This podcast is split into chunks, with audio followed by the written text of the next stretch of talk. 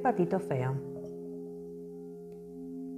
En una hermosa mañana de verano, los huevos que habían empollado la mamá pata empezaban a romperse uno a uno. Los patitos fueron saliendo poquito a poco, llenando de felicidad a los papás y a sus amigos. Estaban tan contentos que casi no se dieron cuenta de que un huevo, el más grande de todos, aún permanecía intacto.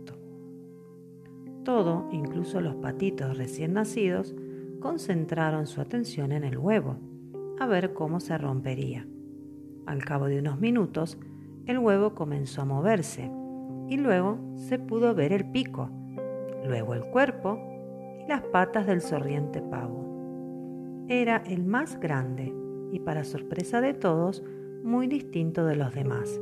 Y como era diferente, todos empezaron a llamarle el patito feo.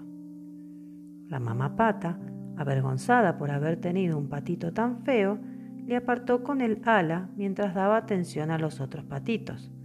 El patito feo empezó a darse cuenta de que allí no lo querían, y a medida que crecía, se quedaba aún más feo y tenía que soportar la burla de todos.